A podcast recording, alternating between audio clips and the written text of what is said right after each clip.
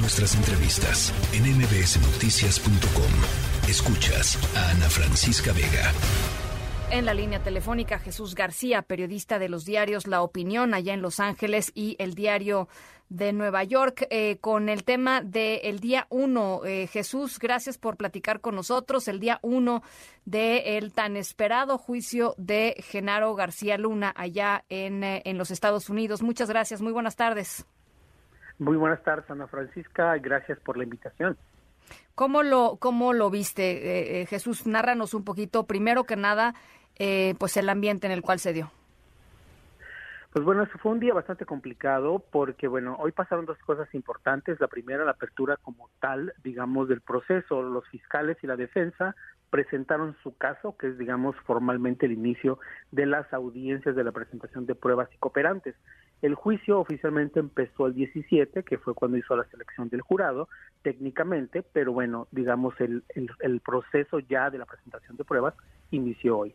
Entonces los fiscales realmente nos sorprendieron porque no presentaron como muchas digamos muchos detalles sobre exactamente qué es lo que van a presentar. Me parece que se están reservando los mejores momentos. Fueron poco más de 10 minutos de esta de esta apertura. Sin embargo, la defensa tuvo un discurso bastante interesante y una de las cosas que señaló César de Castro fue que hasta el momento la fiscalía no tiene ninguna prueba en contra de su cliente, lo cual, considerando hasta el momento lo que hemos visto, es cierto, ninguna prueba, digamos, sustancial. Él señala no hay audios, videos, documentos que impliquen directamente a mi cliente con el crimen organizado y César de Castro en ese sentido tiene razón. Sin embargo, después de eso se llamó al primer testigo y ahí es donde se empieza, digamos, a desvanecer un poquito lo que César de Castro señala. Porque bueno, Sergio Villarreal Barragán, alias El Grande, fue el primero en tomar el estrado como testigo cooperante y empezar, digamos, a narrar la cómo es que García Luna tenía esta relación con el cártel de Sinaloa particularmente con la fracción de los Beltrán Leiva. Eh, platícanos un poquito em, em, eh, el tema un poco de eh, El Grande. ¿Quién es este personaje? El Grande, recordemos que él fue parte de la organización de los Beltrán Leiva y él fue detenido em, por, en, la Ciudad de México pero él no fue, él, él, logró un acuerdo casi de inmediato con las autoridades, entonces él ha cooperado con varios casos y uno de ellos es este, justamente uno de los más importantes. Entonces, los fiscales, él fue un operador importante principalmente de los Beltrán Leiva, que cuando todavía formaba parte del cártel de Sinaloa. Recordemos que el cártel de Sinaloa tenía varias fracciones, una de ellas es los Beltrán Leiva, y hasta que, bueno, después se separaron. Durante ese, antes de ello, bueno, el grande que por cierto sí está bastante grande porque mide casi de dos metros. Fue muy interesante y una de las cosas que más de comentar. El hecho es que este señor fue, digamos, conducido por la fiscal Erin Reed para explicar exactamente cómo es que García Luna recibía millones de dólares mensualmente, eh, entre 1 y 1.5 millones de dólares mensualmente, para proteger al cartel de Sinaloa, asegurar que se hicieran transacciones con la droga y evitar que se detuviera a las personas del cartel de Sinaloa. Señalaba que los, diferentes líderes del cartel de Sinaloa ponían dinero justamente para darle ese dinero. Ahora, estos son sus dichos, todavía falta más eh, detalles sobre su testimonio y también falta que se presenten otro tipo de pruebas que conecten justamente eso. Un dato interesante es que es la, la, la fiscalía está empezando a construir el caso a partir de cuando García Luna fue director de la llamada AFI, esta agencia federal de investigaciones que operó durante el gobierno de Vicente Fox. Y después vamos a ver lo que ocurrió cuando ya era la Secretaría de Seguridad Pública durante el, gobierno de Felipe Calderón, lo cual seguramente vamos a ver posteriormente, pero ya se están sentando las bases. Mañana, pues bueno, continuará el grande haciendo, bueno, dando testimonio. Si mañana la Fiscalía termina a buena hora, quizá durante toda la mañana hagan todavía los cuestionamientos, por la tarde comience la defensa a cuestionarlo. No es muy seguro que termine mañana por cómo se está yendo a detalle a la operación. Pues sí, es que digamos que si, si uno no termina por convencer verdaderamente a ese jurado de que hay un de que hay un vínculo, pues sí, no no, va, no van a encontrar este mensajes de WhatsApp de, de, García Luna con, con estas con estos individuos. Hay que llegar al fondo. Una de las cosas que leía también sucedió hoy y que llamó la atención fue que el grande platicó que él tuvo una credencial falsa de la AFI, es decir, se, pasa, se, hacía pasar, digamos, cuando convenía por agente de la, de la AFI con un grado de segundo comandante eh, y, pues que andaba por, por eh, el país eh, pues con esta, con esta credencial que hay que decirlo, pues abría todas las puertas del planeta, ¿no, Jesús? Así es, no solo de una de las cosas, esa era alguna de las cosas que la AFI le ofrecía a la organización criminal.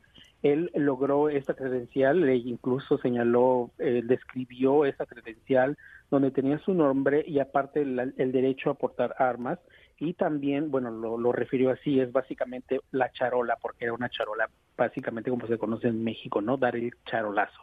Entonces, pero no solo eso, sino que permitían, por ejemplo, que se clonaran los automóviles de la AFI, que utilizaran uniformes prácticamente similares, organizaban operativos y a veces directamente en coordinación con los con los policías, con los, con los agentes de la AFI para en contra de los enemigos del cártel de Sinaloa y de los Beltrán Leiva, principalmente los de, los del Golfo, los del cártel del Golfo y después ahí inmiscuidos también con gente de las, los Zetas, etcétera. Entonces, esto apenas está empezando realmente, hoy se lanzaron muchos muchos detalles, por ejemplo, se habló de de cuando hubo una incautación de dos eh, toneladas de cocaína y debido a que tenían un acuerdo con García Luna de darle 50 y 50, digamos, de ese botín y con botines similares, en esta ocasión García Luna le habían entregado entre 14 y 16 millones de dólares solo en una ocasión, ¿no? Por mencionar uno de los elementos.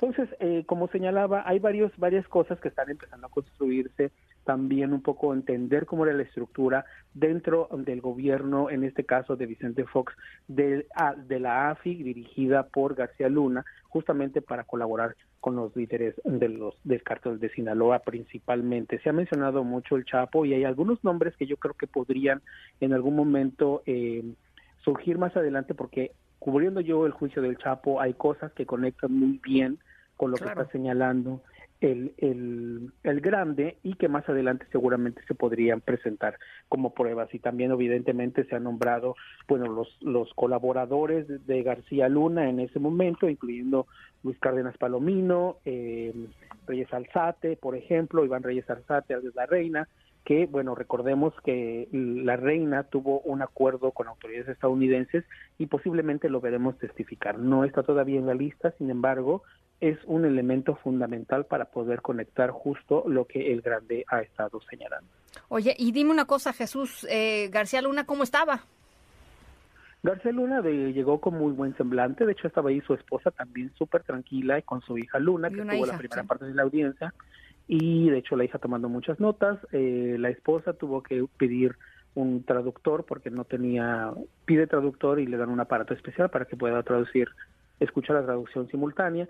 Y García Luna estaba bastante tranquilo, pero evidentemente conforme fue avanzando el testimonio y viéndose más fotografías, yo creo que fue un gran impacto ver su fotografía en la corte, porque fue la primera prueba, digamos, es la prueba número uno, ver su fotografía, ser identificado como el acusado, entre otros elementos, pues va cambiando un poquito, digamos, su, su, posición. Ya no estaba tan relajado como se le vio al principio, se le notaba tenso, pero bueno, esto apenas está empezando y vamos a ver realmente cómo, cómo se comporta más adelante. Bueno, pues eh, ahí está. Eh, era importante platicar, ¿no? En esta apertura, en este primer primer eh, día de juicio formal. Jesús, te agradezco enormemente estos minutitos y estamos en comunicación. Gracias, Ana Francisca, y muy buenas tardes. Gracias, buenas tardes. La tercera de MBS Noticias.